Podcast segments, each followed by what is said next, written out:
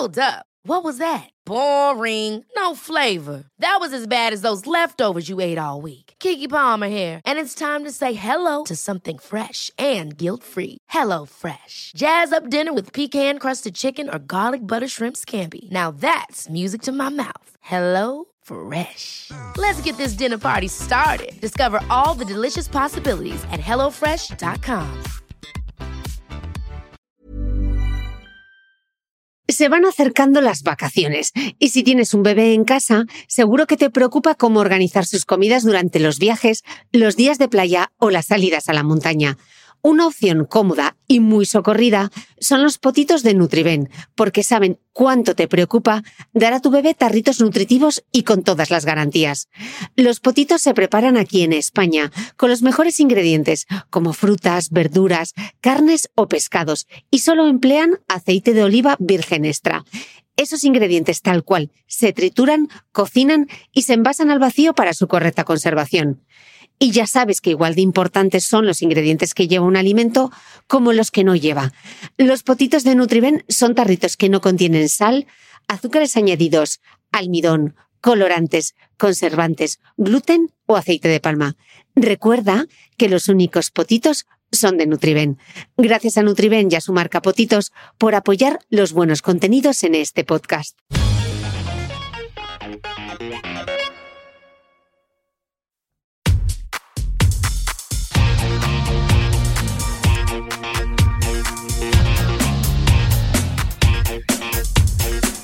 Hola, soy Cristina Mitre, periodista y autora del blog de Beauty Mail. Bienvenidos a mi podcast, donde todas las semanas charlaré con los mejores expertos de la cosmética, la nutrición, el fitness y el bienestar, para que te sientas bien y te veas mejor. La entrevista que estás a punto de escuchar forma parte de una nueva serie de divulgación sobre medicina estética en colaboración con Teoxan, laboratorio suizo especializado en la fabricación y diseño de ácido hialurónico dinámico. Durante el mes de septiembre, gracias a Teoxan, charlaremos con algunos de los mejores expertos en medicina estética sobre los distintos usos de los rellenos dérmicos con ácido hialurónico, tanto para tratar arrugas como para aportar volumen o mejorar la calidad de la piel. En este espacio semanal, reconocidos expertos en medicina estética responderán a las dudas más habituales sobre este tipo de tratamientos. Para más información sobre los productos de Teoxan, consulta con tu médico estético. Bienvenidos todos a este primer y nuevo episodio en colaboración con Teoxan, que vamos a hablar de medicina estética y hoy nos vamos a meter en el universo de los, de los labios. Y tengo conmigo hoy a un gran experto, es el doctor Julián Bayón. Él es especialista en medicina estética y experto en envejecimiento y estética facial. Y también en todo lo que tiene que ver con el embellecimiento de los labios. Y digo esto de los labios porque sé que el doctor Bayón siempre tuvo claro que no quería ser un doctor house y de hecho, quizá ahora deberían llamarle el doctor Kiss, porque los labios que esculpe son los más famosos de Instagram. Eh, doctor, bienvenido a este podcast. ¿Qué tal? ¿Cómo estás, Cristina? Bueno, muchas gracias por la, por la presentación y por la oportunidad de, estar aquí compartiendo contigo. Y, bueno, ¿qué, ¿qué, decirte más con esa presentación que me has hecho? Pues nada, ya me quedo contento. Vamos a entrar en materia porque estamos hablando del embellecimiento de los labios y yo tengo la sensación que muchas veces cuando hablamos de labios en, en medicina estética, parece que lo primero que nos viene como a la mente es el aumento de labios, ¿no? Ese ponerse labios en el argot popular, ¿no? Sin embargo, eh, viendo, buceando tu Instagram y preparando esta entrevista, hay toda una batería de tratamientos que se pueden hacer para, para, mejorar, para mejorar toda la zona. Eh, ¿Qué es lo más demandado en la consulta? Bueno, pues hombre, actualmente también entiendo que esto según eh, en, qué zonas y a qué profesionales preguntes, pero por lo general actualmente lo que está viendo una, o lo que ha habido en los últimos años eh, un gran aumento es en el tema de los labios, el relleno de labios. La verdad es que sobre todo se ha visto un cambio muy importante en cuanto al tipo de paciente y a la edad del paciente. Cada vez empiezan más jóvenes y cada vez se está demandando más y eso en parte es gracias a que tenemos ahora a día de hoy productos que a diferencia que había en el pasado pues ofrecen una seguridad tanto al profesional como al paciente que hacen posible pues esta, esta gran oferta y demanda que hay actualmente con los labios. Pero vamos, sin lugar a dudas, el relleno de labios. Mm. ¿Y cuáles son los mayores mitos alrededor del embellecimiento de los labios? Bueno, a mí el que, uno que me hace especialmente gracia, con, ya no solamente con relleno de labios, sino cuando hablan de relleno de cualquier cosa, es que te dicen, bueno, cuando yo, tú pones el relleno y luego se va, se queda eso vacío, se queda colgando. Claro, entonces, es, es algo que mucha gente se piensa, ¿no? Porque no entiende, eh, eh entiende que le estás metiendo algo que luego se va a ir y va a dejar ahí un hueco, una flacidez, ¿no? Y realmente con el hialurónico pasa más bien todo lo contrario. Cuando tú pones el relleno, sí que es verdad que hay algo que está ahí haciendo ese volumen y ese relleno, pero lo bueno que tiene el hialurónico es que al mismo tiempo que se va consumiendo, que es que el cuerpo lo va reabsorbiendo, va formando un colágeno que hace que la textura a nivel interno de la zona donde estaba el relleno se quede más rejuvenecida, se quede con una textura más joven. Mm. Entonces, no solamente eh, no hace ese efecto de flacidez y de dejar nada hueco, sino que más bien es, todo lo contrario. Mm. Doctor, estamos hablando de, de rellenos, de ácido hialurónico, y yo creo que a veces hay mucha confusión entre lo que es el Botox y el tema de los rellenos. Entonces, mm, no vamos a dar nada, por supuesto, en este podcast y me gustaría que nos explicases un poco cuáles son las diferencias entre la toxina botulínica y los rellenos, eh, dónde actúan y dónde se puede aplicar cada uno de ellos porque es diferente.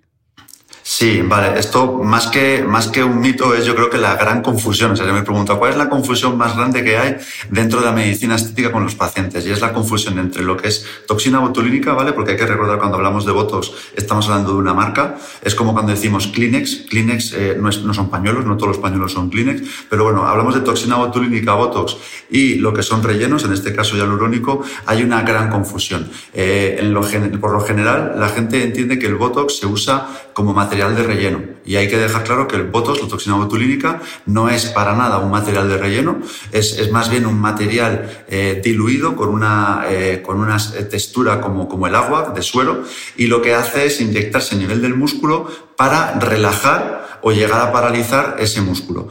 Con los rellenos, por otro lado, el hialurónico, lo que tenemos es un material de ácido hialurónico que normalmente suele ser de un origen no, animal, que lo que hace es rellenar, como su nombre dice, dentro de ya sea piel, ya puede ser músculo, rellenar y dar volumen. Entonces, ¿dónde se puede eh, inyectar botos o toxina botulínica a nivel estético? Principalmente en tres zonas, que es lo que yo llamo el tercio superior de la cara, que es las arrugas del entrecejo, las arrugas de la frente y las arrugas de las patas de gallo. Esas son zonas que son arrugas en las que no vamos a rellenar, que son arrugas que son de movimiento, entonces lo que tenemos que hacer es relajar parte de ese movimiento para mejorarlas.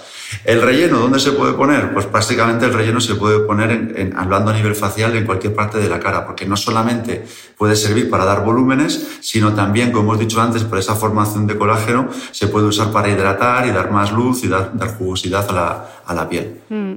Estábamos diciendo que los rellenos se pueden poner en cualquier parte de la cara, entonces yo me pregunto si existe un ácido hialurónico estándar eh, para toda la cara o según la zona, si estás tratando los labios tiene que ser uno, si estás tratando los pómulos tiene que ser otro.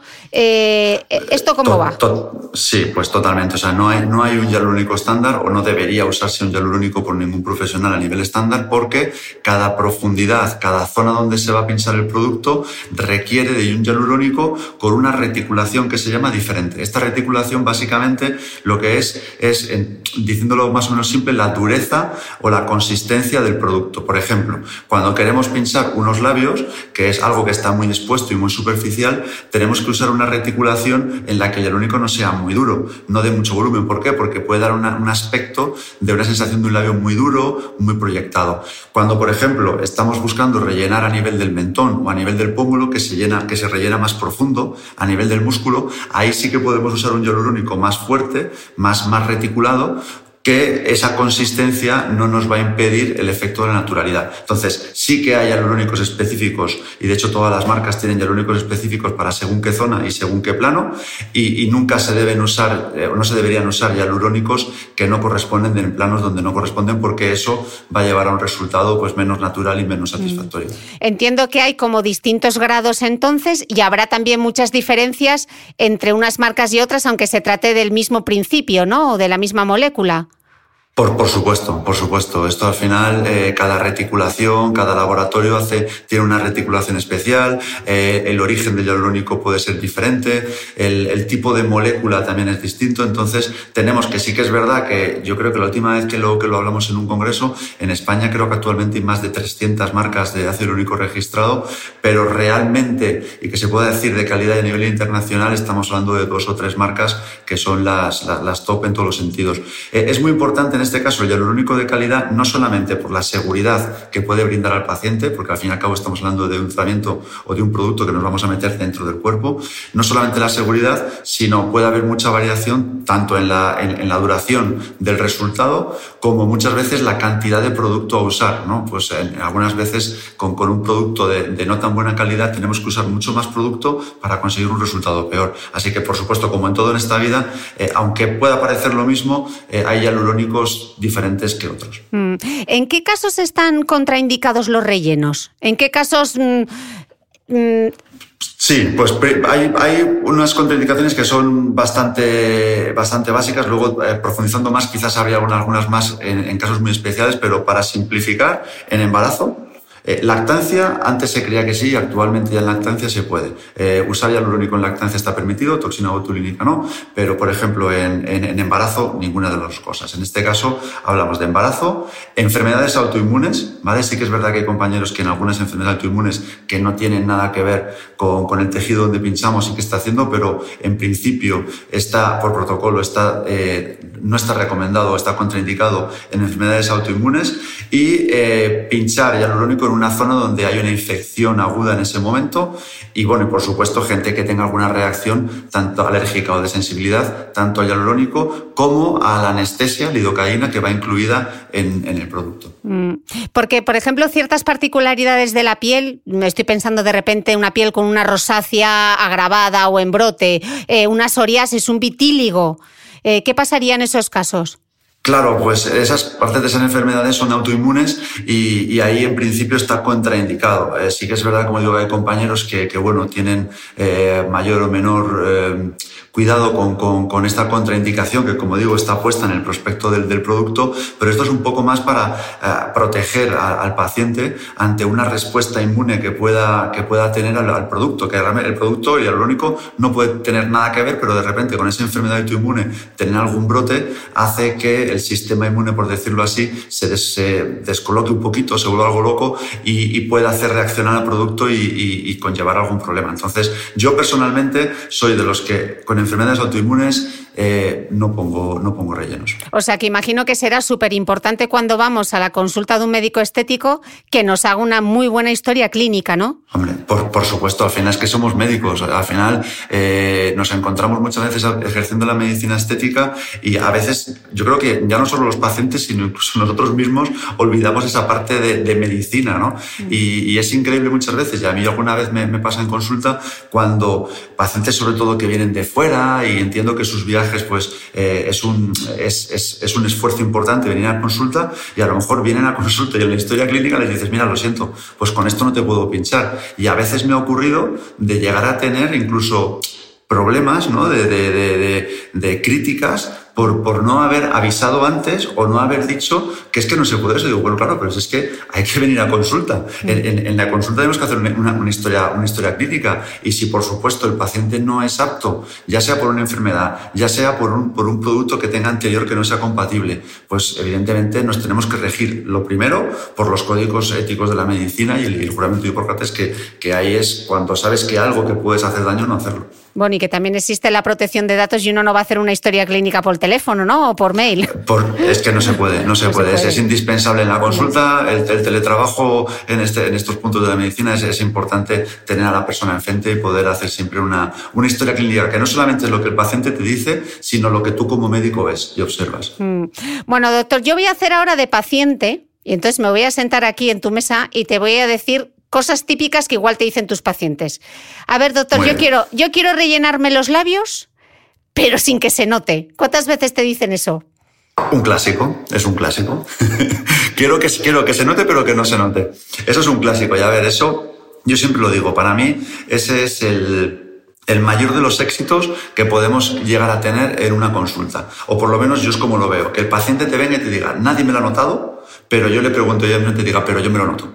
O sea, eso para mí es, vamos, es el sumum de los éxitos en la medicina estética. Porque realmente esto es algo que tiene que ser para ti y tiene que ser algo que tú te sientas mejor, que te veas bien y oye, y que luego la gente te ve bien, pero que te vea bien sin llegar a poder concretar por qué. Que tú puedas decir que es que te has levantado feliz esta mañana, que has empezado a hacer yoga o yo qué sé, o que te has comprado un perro y eres feliz, pero que, que no sepan eh, dirigir esa, ese estás, estás mejor en, uy, ¿qué te has hecho en los labios? O hombre, ¿te has puesto algo de pómulos? No, porque para mí, ya te digo, el mayor éxito es tú verte bien, que la gente incluso te pueda llegar bien, pero que nadie se dé cuenta de nada. O sea, que para mí esto es, un clásico y es lo que yo siempre aspiro en mi consulta. Mm. Y entonces luego tenemos el, el, caso contrario, ¿no? Hay quien quiere que no se note y hay quien todo lo contrario quiere que se note y te pide una voluminización labial pronunciada. O sea, doctor, yo quiero unos labios que se note que me he puesto labio. ¿Dónde está el límite ahí? Bueno, el límite, yo para mí el límite está en la naturalidad. Y claro, cuando decimos esto, ¿qué es naturalidad? Mm. Pues bueno, aquí como el médico soy yo y el profesional vienen a mí, pues entonces tienen que guiarse por lo que yo entiendo por naturalidad. Y ahí eh, salto un poco a, la importancia de hoy en día de las redes sociales. Eh, yo creo que todas, todas las redes sociales ahora, con el, los antes y después, y, dar ejemplos, es una facilidad, o creo que tiene, es un arma que el paciente tiene que, que usar para ver el estilo y la naturalidad y por dónde va ese médico. Es decir, si yo colgo una foto, colgo una foto, ¿verdad? Y pongo unos labios y un después con unos labios súper voluminosos. Y digo, resultado natural en tal. Pues claro, ya el paciente que me esté viendo dice, ostras, pues a lo mejor esa naturalidad no es la que yo busco. ¿Vale? Entonces yo creo que hoy en día la ventaja de las redes sociales es poder guiarte y cuando vengas a consulta y estés conmigo ya sabes más o menos, ya el paciente siento que siente y me lo dice que me conoce y sabe cuál es mi forma de trabajar. Entonces, el límite está en la naturalidad. Y ahí, dentro de un margen, el paciente siempre se mueve, que yo pongo unos márgenes muy claros en cuanto a cantidades y tiempo que yo de ahí no voy a pasar. Y en esos márgenes el paciente se mueve y fuera de esos márgenes al final es mi criterio que como profesional tengo que decir hasta aquí hemos llegado. Y importante en lo que me decías, cuando un paciente quiere un cambio grande, ¿es posible?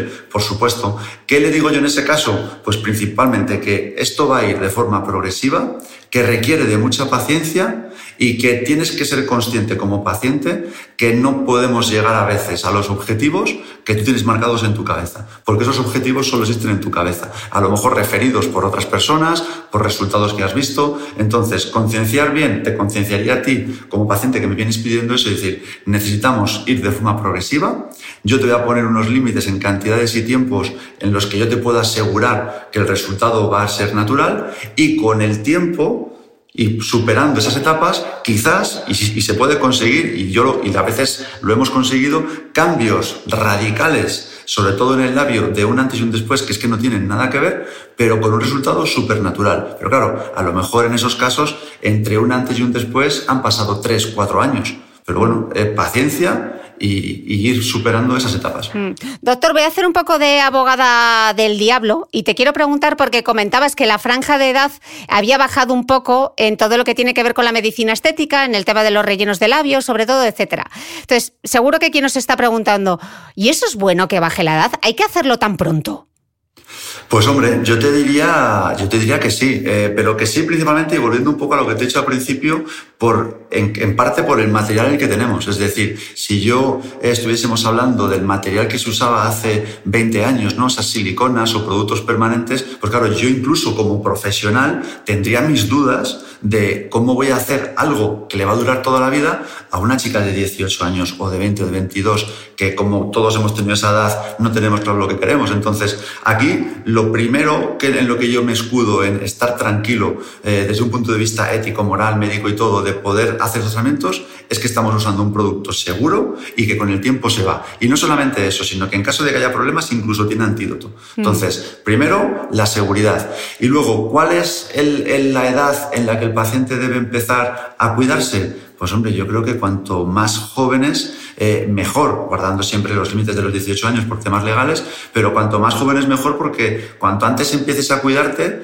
realmente vamos a ir retrasando o haciendo que el envejecimiento sea mejor. Cuando entramos en resultados poco naturales y más agresivos es cuando el paciente ya eh, se ve las arrugas, se ve la flacidez y quiere recuperar lo que tenía hace 20 años y te viene con la foto de los 20 años, mira cómo era. Claro, ahí sí que los tratamientos van a ser mucho más agresivos y van a ser mucho menos naturales. Pero la, edad, yo creo, hombre, si eres joven, eh, ¿en, qué, ¿en, qué, mejor momento puedes disfrutar o puedes eh, aprovechar para marcar un poquito más esa belleza? o esa juventud que, en esos años.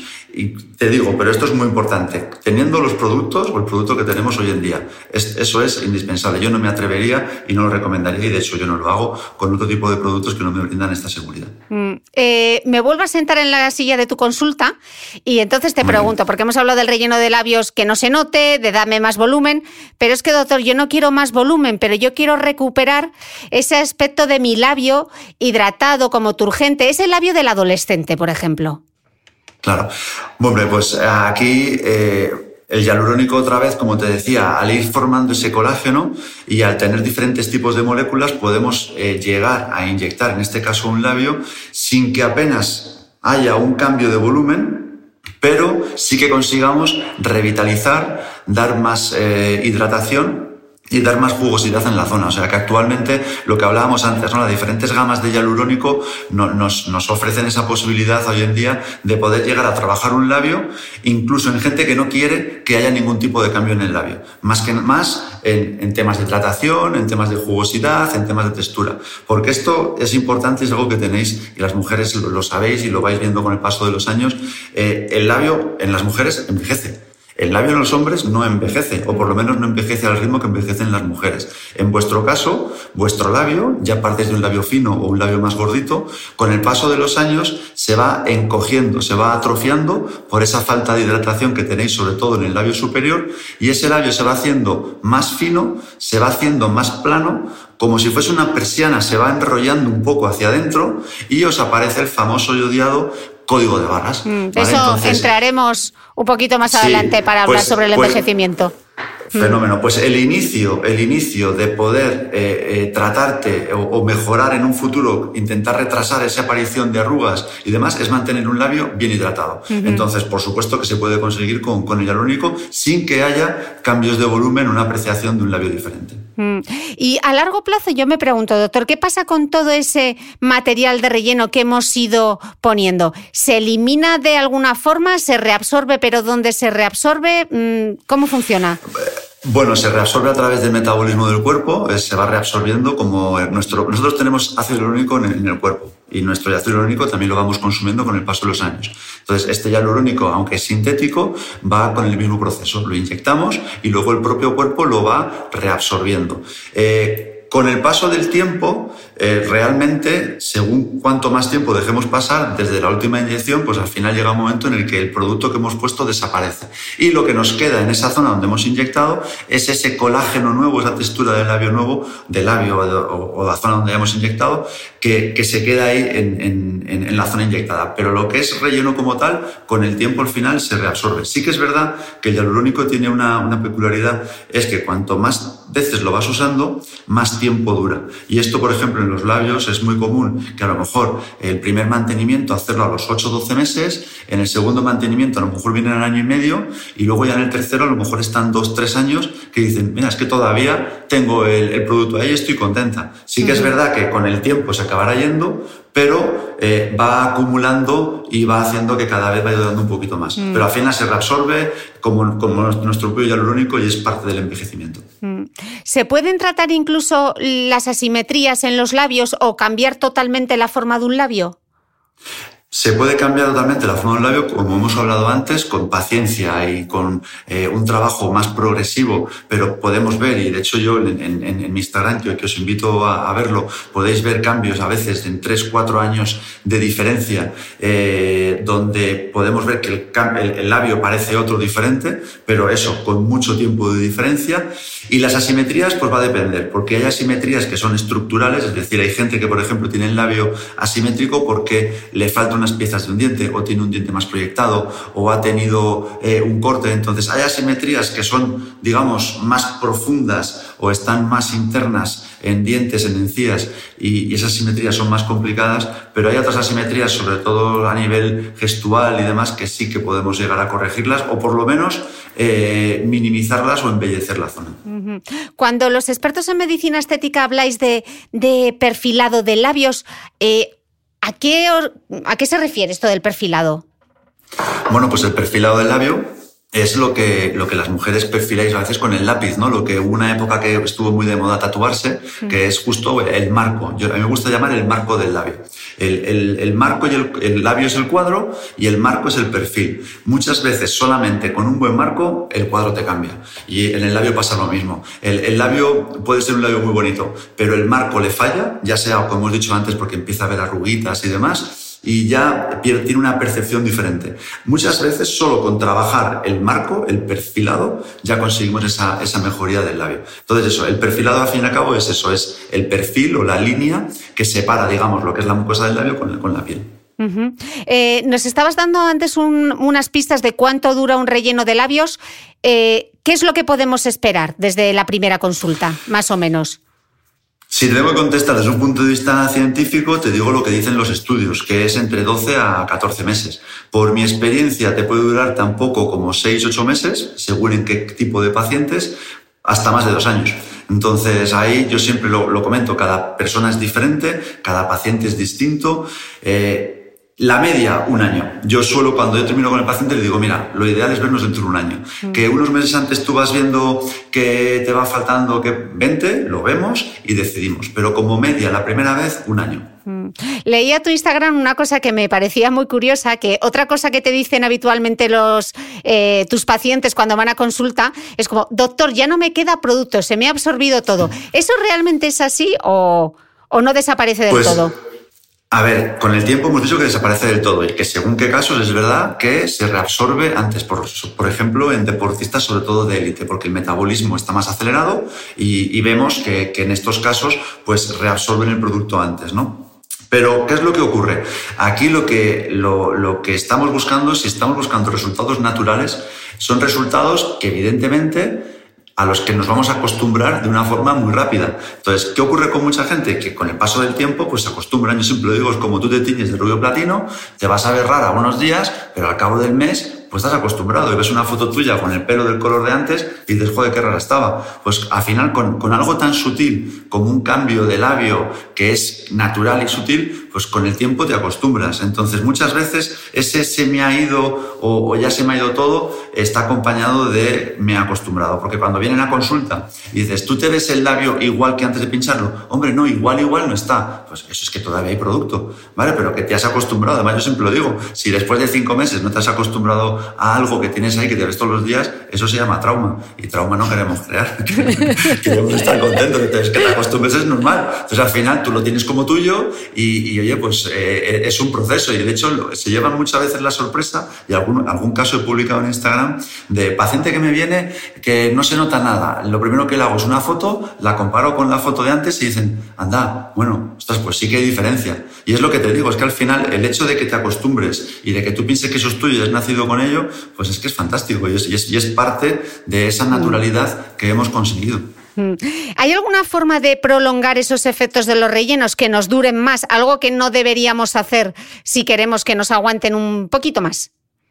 Pues cuidarnos, porque si hemos dicho que el hialurónico es algo que nosotros ya tenemos y que vamos consumiendo con el envejecimiento, eh, podemos preguntarnos qué factores aceleran el envejecimiento. Y ahí nos contestamos a qué factores van a acelerar el consumo hialurónico. Pues eh, rayos UVA, exposiciones al sol prolongadas, fumar, alcohol, estrés, eh, etcétera, etcétera, etcétera. Es decir, al fin y al cabo esto es envejecimiento. El envejecimiento consume tanto nuestro hialurónico como el hialurónico que nos pongamos. Entonces, cuidarnos y mantener una vida sana eh, va a hacer que, que, envejezcamos menos y por ende pues el hialurónico también nos dure más. Y lo que antes he marcado, el, es verdad que el ejercicio físico consume o acelera mucho el metabolismo. Y esto yo siempre pongo de ejemplo deportistas de élite, que muchas veces pues, les vemos que tienen la mayoría entre 20, 25, 20 y muchos, y tienen apariencia o a veces algunas arrugas de edades a lo mejor mayores. Y es por ese eh, metabolismo ¿no? o ese consumo acelerado que hacen que, bueno, pues que a lo mejor pues, aspectos faciales y de, y de consumo hialurónico pues, vayan más rápido. Entonces sí que es verdad que el ejercicio en, en dosis muy altas pues, puede eh, acelerar un poco ese envejecimiento a nivel, a nivel estético. Así que las corredoras populares como yo lo llevamos arreglado con el, con el hialurónico. Vamos, no lo vamos a comer, no lo ponemos y nos va a durar poco. Hombre, esto, siempre se ha dicho. Muchas veces el estar bien de cuerpo eh, hace que de la cara pues eh, tengas, como se dice antes en los pueblos, a lo mejor un aspecto que dice, joder, estás enferma y, y, realmente estás fenomenal. Y de hecho, que dice, normalmente estar más rollizo, más estar más regordito, se ha entendido siempre como sano, ¿no? Ahí hay un poco un choque entre lo que es salud y lo que realmente aparenta salud. Muchas veces en, deportistas de élite, sobre todo que tienen grasas corporales muy, muy bajas, vemos que a nivel facial pues tiene un aspecto como más chupado que puede parecer como de menos eh, de menos salud, pero, pero al fin y al cabo no tiene nada que ver. Pero sí que es verdad que a nivel de grasa, a nivel de ácido hialurónico, a nivel de piel, pues sufre más vuestra, vuestra piel con, con el ejercicio moderado o incluso alto. A lot can happen in three years, like a chatbot may be your new best friend. But what won't change? Needing health insurance. United Healthcare Tri Term Medical Plans, underwritten by Golden Rule Insurance Company, offer flexible, budget friendly coverage that lasts nearly three years in some states. Learn more at uh1.com. Hold up. What was that? Boring. No flavor. That was as bad as those leftovers you ate all week. Kiki Palmer here, and it's time to say hello to something fresh and guilt-free. Hello Fresh. Jazz up dinner with pecan-crusted chicken or garlic butter shrimp scampi. Now that's music to my mouth. Hello Fresh. Let's get this dinner party started. Discover all the delicious possibilities at hellofresh.com. ¿Sabías que los bebés son capaces de autorregularse y comer lo que necesitan? Hasta el primer año, la leche ha de ser su alimento principal, bien sea lactancia materna o artificial, y poco a poco podrán ir probando diferentes texturas y alimentos. Ahora, con buena temperatura, a todos nos gusta salir más de casa, y en verano pasamos mucho tiempo fuera, en la playa, la montaña o recorriendo el mundo. Si tienes un bebé que ya ha empezado con la alimentación complementaria, para esos momentos puedes contar con los diferentes tarritos que ofrece Potitos. Hay recetas para bebés desde 4 y 6 meses y solo llevan ingredientes como frutas, verduras, carnes o pescados que se trituran y se envasan tal cual. Los potitos de Nutriben son tarritos seguros, fáciles de conservar y transportar, ya que no necesitan refrigeración, tan solo mantenerse en un lugar fresco. Se calientan en microondas o al baño María, sin conservantes ni azúcares añadidos. Gracias a Nutriben y a su marca Potitos por ser nuestro mecenas del mes.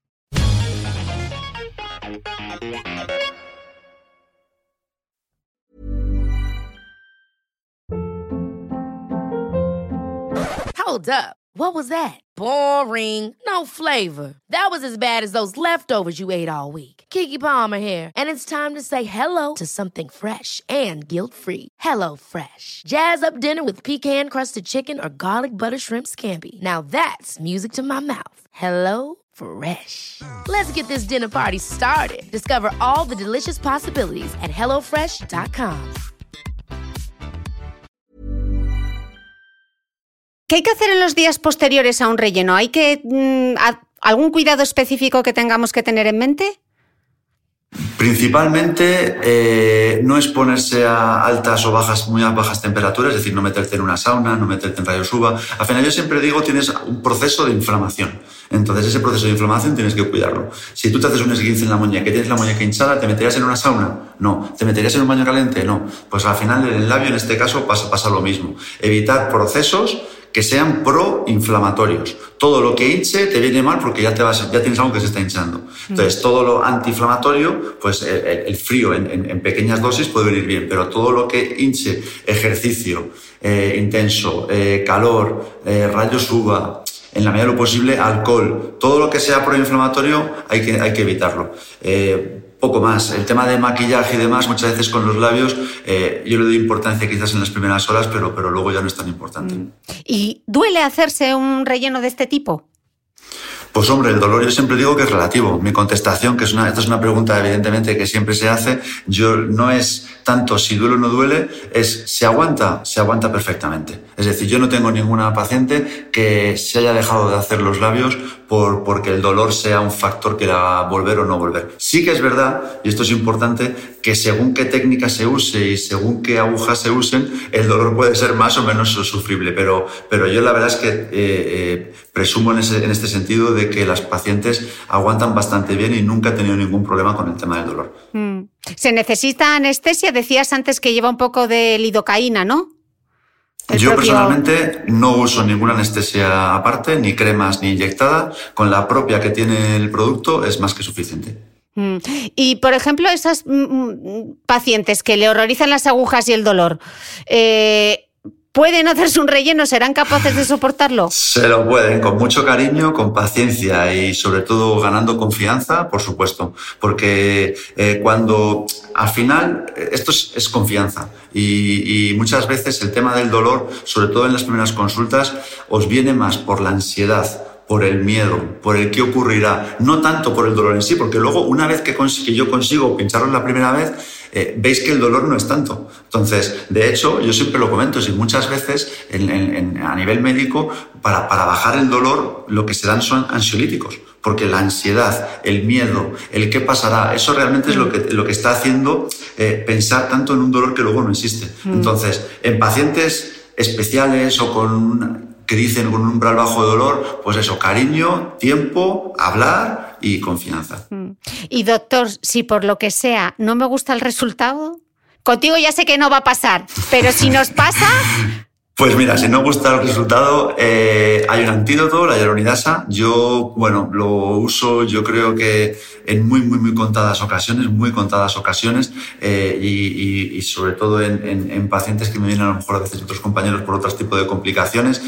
Porque, y es verdad, y es que si, si tú usas el, producto en cantidades muy limitadas y muy poco a poco, el, el, el pasarse o el que haya un, disgusto de, de, más es muy complicado. Eh, yo más bien siempre, si hay alguna queja, es más de que nos hemos quedado cortos. Pero bueno, en el caso de que no te guste o que es en lo que yo uso la hyaluronidasa, donde creo realmente que tiene eh, su sentido. En caso de haber algún tipo de reacción alérgica o lo que sea, pues ahí sí que se coge, se pincha y normalmente entre 24 a 72 horas se elimina por, se elimina por completo. Mm, hablabas antes de los materiales que se utilizaban en el pasado y esto me lleva a plantearme eh, esos labios que veíamos tanto en los años 90 que llegaban como a encapsularse, ¿no? Eh, ¿Cuál era el problema de, esos materiales?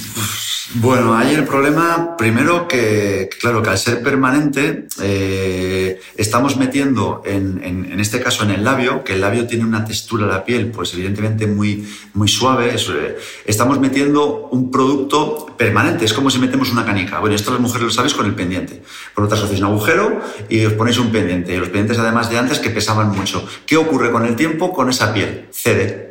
Y es la piel de la oreja, que es mucho más fuerte que la piel del labio. Pues va cediendo, se va rompiendo, se va rasgando. ¿Y qué hace el pendiente? Pues va cayendo, ¿vale? Pues vamos a poner que el pendiente es, en este caso, el producto inyectado, la silicona. Pues nos ponemos el pendiente, con el tiempo tu piel va envejeciendo y ¿qué va haciendo ese pendiente, ese producto? Va bajando. Entonces, muchos de los labios de los que vemos con esas eh, bolas o esas eh, eh, cápsulas, ¿no? De fuera del labio, en su día estaban bien puestos. Y tú hablas con las pacientes y te dicen, no, es que su día estaba encantada. Pero claro, me lo puse hace 20 años y de un tiempo para acá estoy viendo que cada vez me veo más esto. Pues esa es una de las causas, yo creo, principales de la que hemos hecho. También es verdad que se puede poner directamente un producto mal puesto que desde el primer día esté así. Pero por norma general, con los productos permanentes y el, y el problema realmente que se ha visto de estos productos y por qué se ha dejado de hacer es que no puedes poner algo permanente en una zona donde nada es permanente. Tu piel va a cambiar, tu labio va a cambiar, no puedes tener algo permanente porque entonces con el tiempo va a dar problemas como, como se ha comprobado. Mm, ¿Y qué pasa con esas pacientes que igual tienen eh, esos materiales de relleno de, silicona de hace años? Sí, es, es, complicado. Muchas veces es peor el remedio que, que la enfermedad. Eh, se puede llegar a operar, eh, es un corte, se opera y se extrae el producto, pero claro, un corte en esta zona podemos dejar asimetrías, la cicatrización puede ir mal podemos dejar parte del producto. Entonces, es una cirugía que creo que tiene que tener una, una necesidad estética muy, muy alta para que el riesgo merezca la pena. Mm. Pero no, hay, no tiene antídoto, no hay manera de cómo pincharlo y que se vaya. O sea, eso hay que abrir y sacar. Y claro, cuando abrimos, encontramos el tejido totalmente unido ya a, nuestra, a nuestra piel, a nuestro labio. Entonces son cirugías muy, muy traumáticas que, insisto, yo por, por mi experiencia eh, tienen que merecer mucho la pena y, en pocas ocasiones he visto eh, pacientes con, con, resultados positivos. Mm. Voy a hacer una comparación muy fea, pero muy gráfica para que me pueda entender todo el mundo. Eh, ¿Por qué a veces se ven como, como esas bocas de pato?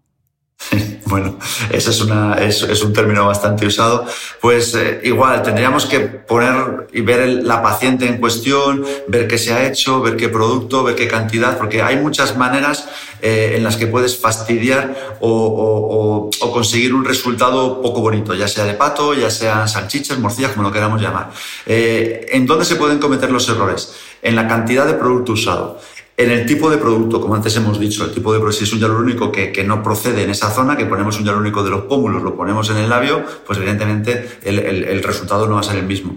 En el tipo de técnica usada, y también el tipo de paciente. Es decir, si tú tienes un labio en el que tenemos que tener un cuidado especial porque ya tenemos, por ejemplo, tienes los paletos muy proyectados y tienes ya, de por sí, tienes ya la boca proyectada. Pues hombre, hay que saber que en ese tipo de paciente hay que saber avisarle, saber que, que hay unos límites muchos más justos de los que nos gustaría porque ya tiene una proyección.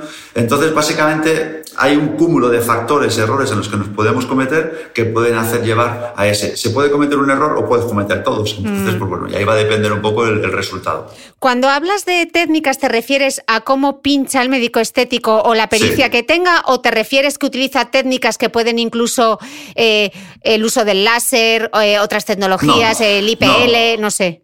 Sí, no, en, en, este caso me estaba, me estaba refiriendo a las técnicas que usa el profesional. Hay muchas técnicas de abordar los labios. Desde ya que puedes usar tanto cánula como aguja. Ahí ya tenemos dos maneras diferentes. Luego, cuando usas aguja, puedes usar agujas finas o, agujas un poquito más gordas.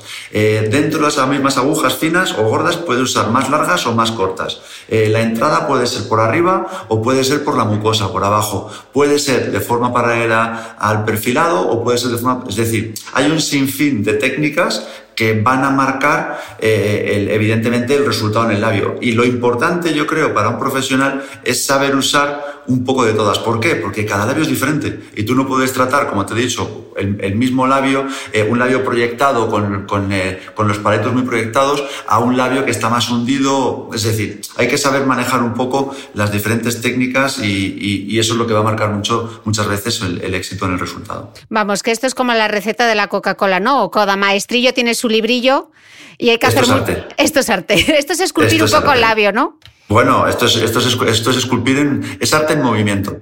Mm. Eh, alguien, vamos a dar como un manual de alguien que se quiera retocar los labios y que acude a un médico estético. Eh, tú como médico, ¿qué recomendaciones le dirías que, que, debe preguntar? Porque a veces nos sentamos en la consulta del médico y igual nos aturullamos y no sabemos qué, qué debemos, qué debemos saber de ese médico. Pues, pues yo realmente es, es fácil decírtelo porque yo como, yo como profesional hago con los pacientes lo que a mí me gustaría que hiciesen conmigo si estuviese de ese lado. Entonces, te voy a decir lo que yo hago, porque es lo que recomendaría si yo me tuviese que pinchar el labio y yo buscase un profesional, buscaría a alguien que, que sigue un poco eh, la, la, la, idea del labio que sigo yo, porque al fin y al cabo es lo que a mí me gusta. Eh, número uno, ¿qué tipo de producto van a usar? Que sea un producto de, calidad. Cantidades. Eh, si veo que el eh, médico me está metiendo prisas por poner producto porque luego vienes otra vez y tienes que pagar otra vez, no. O sea, que, que sienta que el interés no es tanto el económico, sino en que el resultado sea positivo. Y si tengo que venir dos veces, dos veces, como si tengo que venir tres, pero que el producto me lo pueda poner de una manera que a mí me dé confianza. Y, luego, pues evidentemente, pues eh, ver que el entorno es el adecuado. Esto a veces lo damos por sentado, pero yo algunas veces, viendo algunos vídeos de algunas cosas, pues claro, veo eh, médicos sin guantes, eh, ahora lo del tema de la mascarilla, que ahora, bueno, evidentemente todo el mundo lo tiene, pero antes como médicos todos llaman la mascarilla. Es decir, que el entorno me dé confianza que se vea que se guardan unos, unos mínimos de, higiene y, de, y al final en un centro médico como estamos, que el médico me transmita eh, seguridad y la tranquilidad de poder yendo poco a poco, si es así lo que busco, y que el producto sea de calidad, que yo luego pueda contrastar que sea un producto de, calidad. Esos serían, yo creo, los, los, los, mínimos y la base para, para, para, cualquier paciente. ¿A un médico le molesta que le pregunten mm, qué tipo de hialurónico es el que pones? ¿Cuántos...?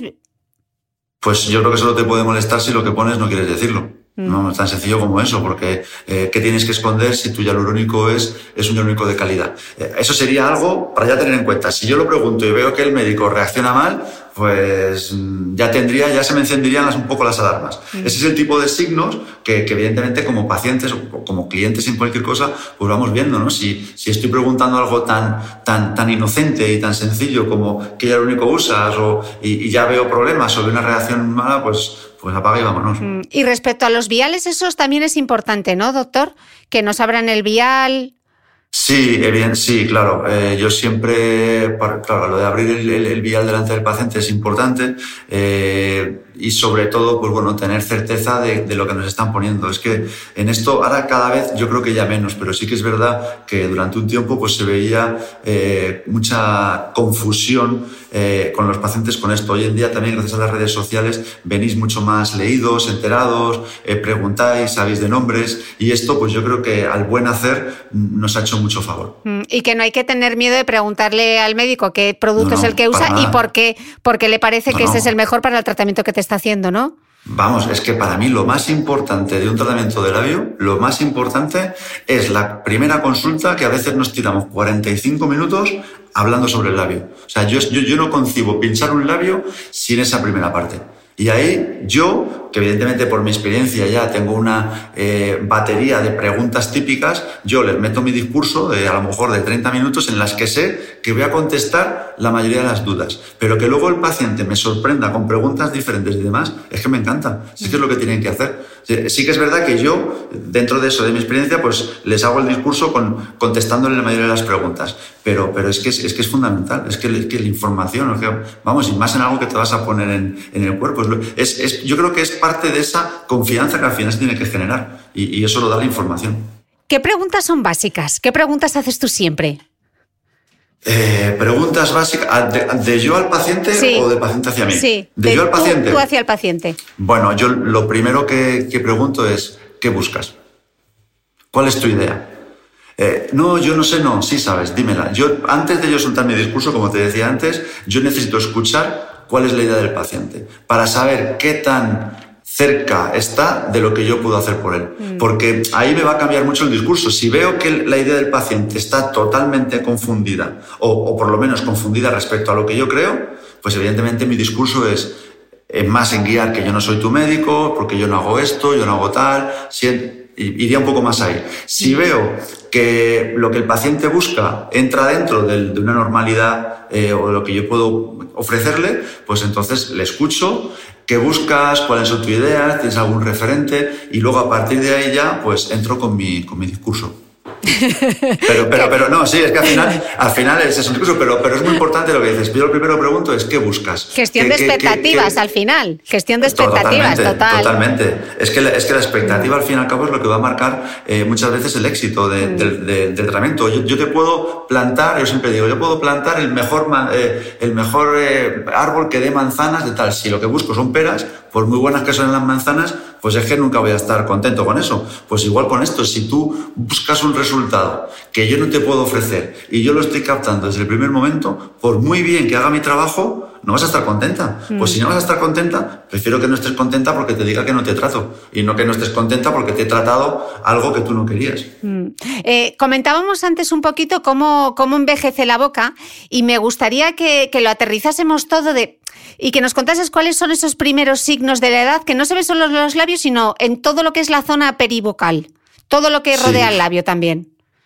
En, la mujer, eh, porque como he dicho antes, es muy diferente la mujer y el hombre, en parte porque el hombre, bueno, tenemos los pelos de, bigote, el folículo, glándulas de grasa, hacen que, la piel es más gruesa, entonces eh, nuestra piel está siempre como más hidratada y más protegida a, la edad. En las mujeres, básicamente en todo lo que es la zona peribucal, eh, lo que encontramos es esa deshidratación o, esa pérdida de chicha, ¿no? de masa en la zona, que lo que va a hacer es, es como una uva convirtiéndose en pasa. Pues se va como encogiendo la zona, se va aplanando, cada vez la distancia entre nariz y cupido es, más, es más larga y más plana y vamos pues apareciendo arrugas, ya sea en código de barras, ya empieza a nivel de líneas de marioneta y, y marcación más de los surcos y eso bueno pues es una combinación entre pérdida de, de eso, de chicha, de masa, de deshidratación junto con la flacidez que hace que todo se vaya mm. cayendo. Como no nos están viendo, doctor, el surco nasogeniano sería lo que va desde la letilla de la nariz hasta la comisura del labio y la línea de la marioneta sería desde la comisura del labio hasta el mentón, ¿no? Sí, efectivamente. Esto, son, esto sí que es propio tanto de hombres como mujeres y esto es debido a la, flacidez. Cuando todo va cayendo, pues va cayendo hacia, hacia abajo y hacia adelante. Y sí, evidentemente es llega a ser prácticamente el mismo surco hmm. que se llama surco nasogeniano hasta la comisura y a partir de la comisura hacia abajo, línea de marioneta. Hmm.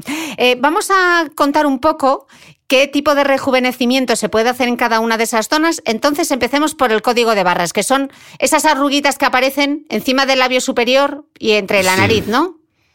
Sí, eh, bueno, y, también a veces incluso en el labio, en el labio inferior. Eh, son son esas, esas, arrugas, cicatrices, líneas que van ocurriendo por esa pérdida de, de masa en la zona del labio que hace que ese labio, como he dicho antes, se vaya como encogiendo, como enrollando, ¿no? como una persiana, y aparezcan por el movimiento ya de forma estática esas líneas o esas cicatrices, ¿no? que van desde el perfil del labio hacia arriba.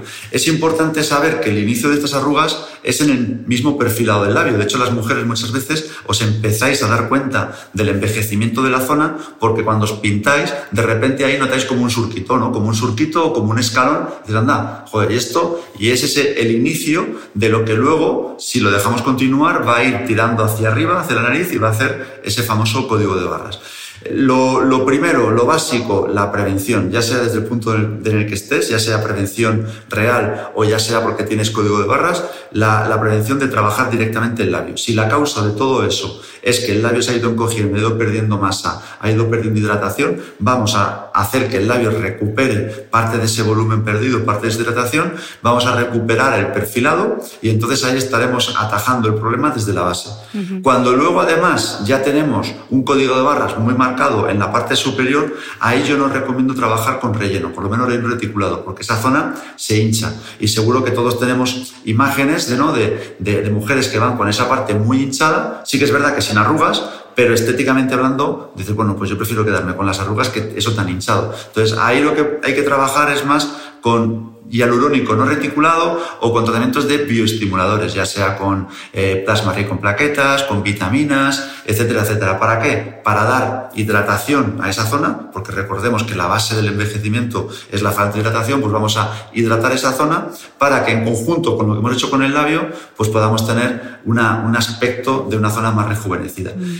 Cuando esto se nos queda corto, porque tenemos ya una cicatriz ¿no? muy, muy marcada y queremos mejorar más viendo, obteniendo un resultado natural, teniendo en cuenta que ahí no podemos hinchar, pues ya el siguiente nivel que se guarda para casos muy concretos, porque son tratamientos a veces muy traumáticos y con una recuperación muy lenta, eh, buscaríamos tratamientos de quemadura, que yo llamo. Esos tratamientos lo que vamos a hacer tipo peeling profundos, eh, láser, eh, tratamientos del plasma pen, IPL. Ahí lo que vamos a hacer es, en mayor o menor medida, quemar, destruir, quemar esa piel para que se regenere una nueva. Pero claro, esto ya entramos en tratamientos mucho más traumáticos con una recuperación y con unos efectos secundarios pues mucho más complejos. Yo normalmente eh, me quedo, aunque sean labios ya más envejecidos, me quedo tratando el labio y luego tratando la parte superior con algún bioestimulador, pinchacitos tipo mesoterapia, que se puede mejorar la zona. Mm. ¿Y la técnica del blanching qué es? ¿Lo del eh, el perfilado? Sí. no, no la, no. La técnica del blanching es Justo lo que te estaba diciendo en la parte superior, la parte del bigote del labio, esa en la que te he dicho que no se debe poner relleno como tal reticulado porque no queremos que se hinche.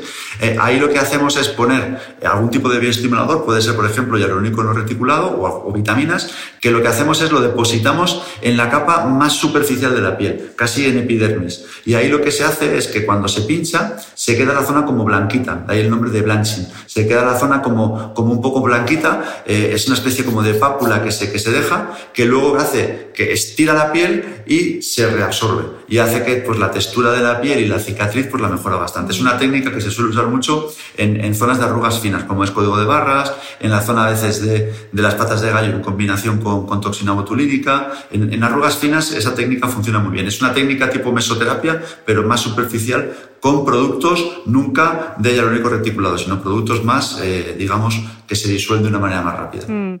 Eh, ¿Y hay alguna forma de prevenir esas arrugas? ¿Hay alguna crema que me puedo echar, algún tratamiento, algo que tenga que tener en cuenta? Pues hombre, a ver, como mujer, eh, prevenir todo lo que prevenga el envejecimiento, pues no fumes, eh, evita el alcohol, evita tomar mucho el sol, eh, mantén siempre la zona muy bien hidratada y luego, como, como preventivo ideal, pues tratarte los labios con ácido hialurónico. Yo siempre lo he dicho y me lo preguntan muchas veces, yo pincharía todos los labios de todas las mujeres de, con hialurónico, todos sin, sin, sin, vamos, sin, entonces que si no tengan ningún problema. ¿Por qué? Porque tanto quieras cambiar o dar volumen a tu labio, como solamente quieras prevenir el envejecimiento, el hialurónico es el arma perfecta para que eso ocurra.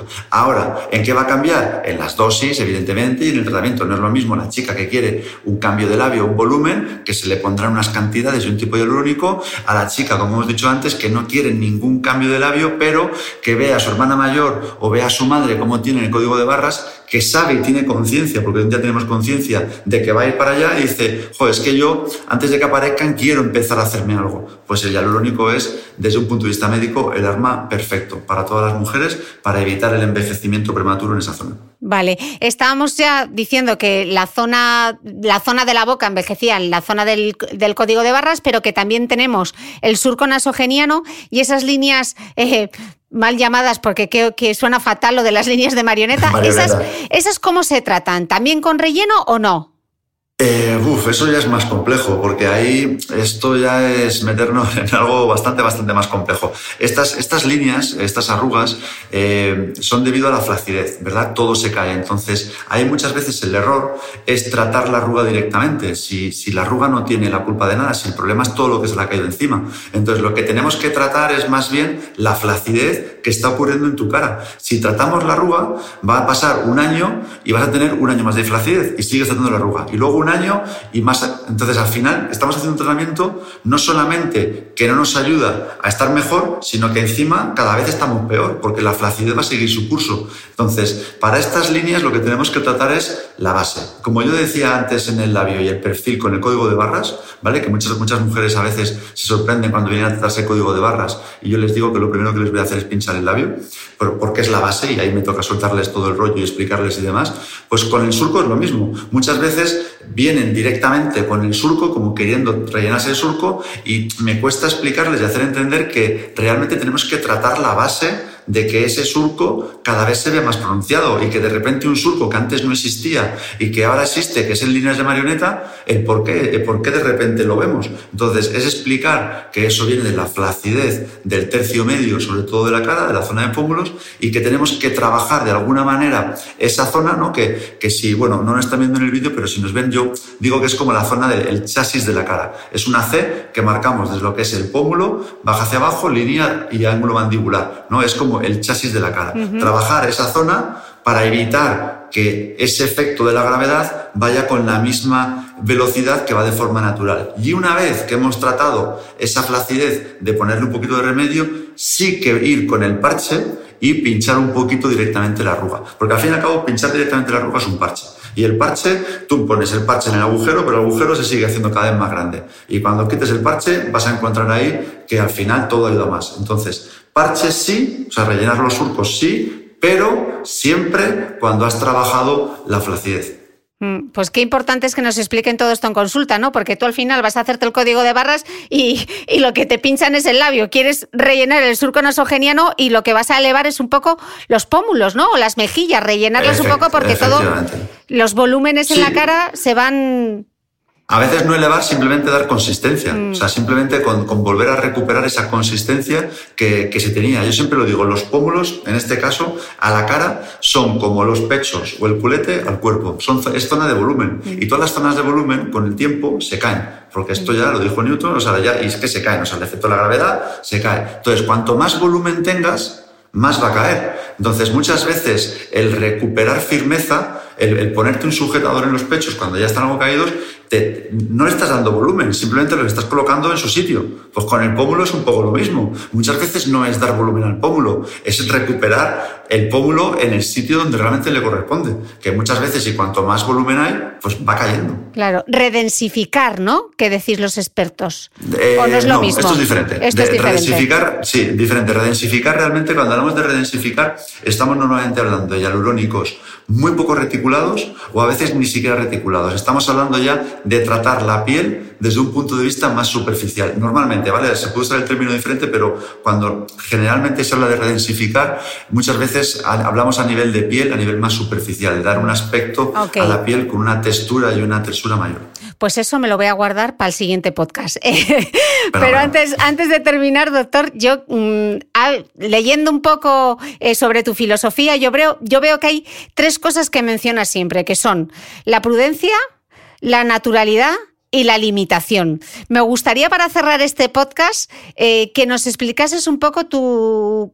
Hemos empezado definiendo la medicina estética y ahora me gustaría que dieses tu versión. Eso que dices tú, dar tu rollo, tu chapa. Cuéntanoslo.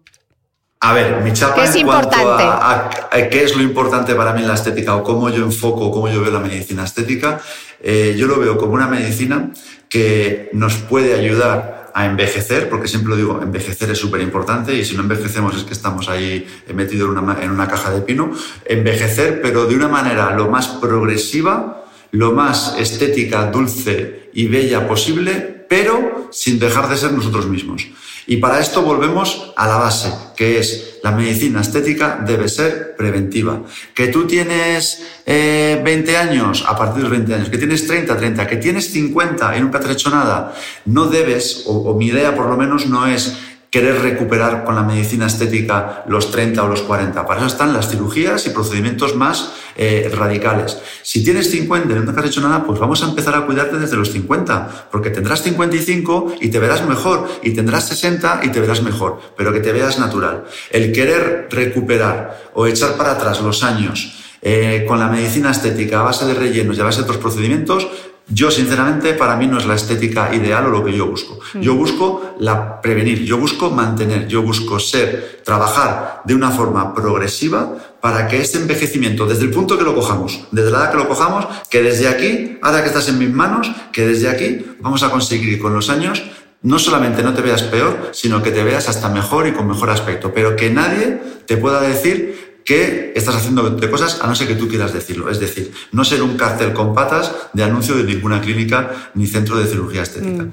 Que tú te veas natural. Que tampoco hay que esconderlo no, no, no, pero, pero, pero que tengas la posibilidad de hacerlo. Claro, mm. si al final, eh, si, si, tú quieres decirlo, por supuesto, y cada vez esto estamos rompiendo más, más, mm. más tabús, más barreras, y cada vez se dice más porque cada vez se está viendo que, oye, que no hay ningún problema con hacerlo. Pero por lo menos que tengas esa libertad de tú poder decir a quien quieras que te haces cosas y que la gente simplemente te perciba más guapa o menos guapa. Si siempre va a haber gente que te vea eh, guapa o, menos guapa, pero que cualquiera de los dos grupos, tanto los que te ven bien como los que no te ven bien, que no duden que tú tienes, que te ves natural. Mm, y que tú te sientes bien y te, ves bien y te sientes bien.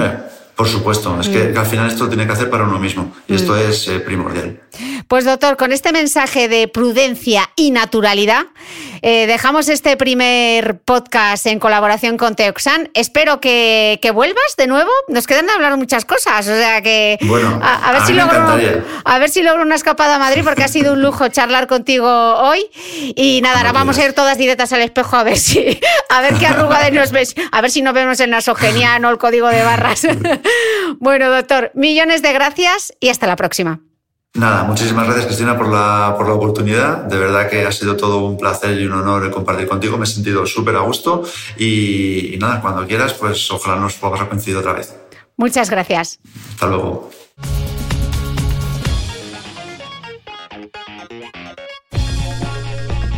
No olvides que todas las notas de este capítulo están en mi blog de beautymail.es. Además, si no quieres perderte ninguna entrevista, suscríbete a el podcast de Cristina Mitre en tu reproductor de podcast habitual.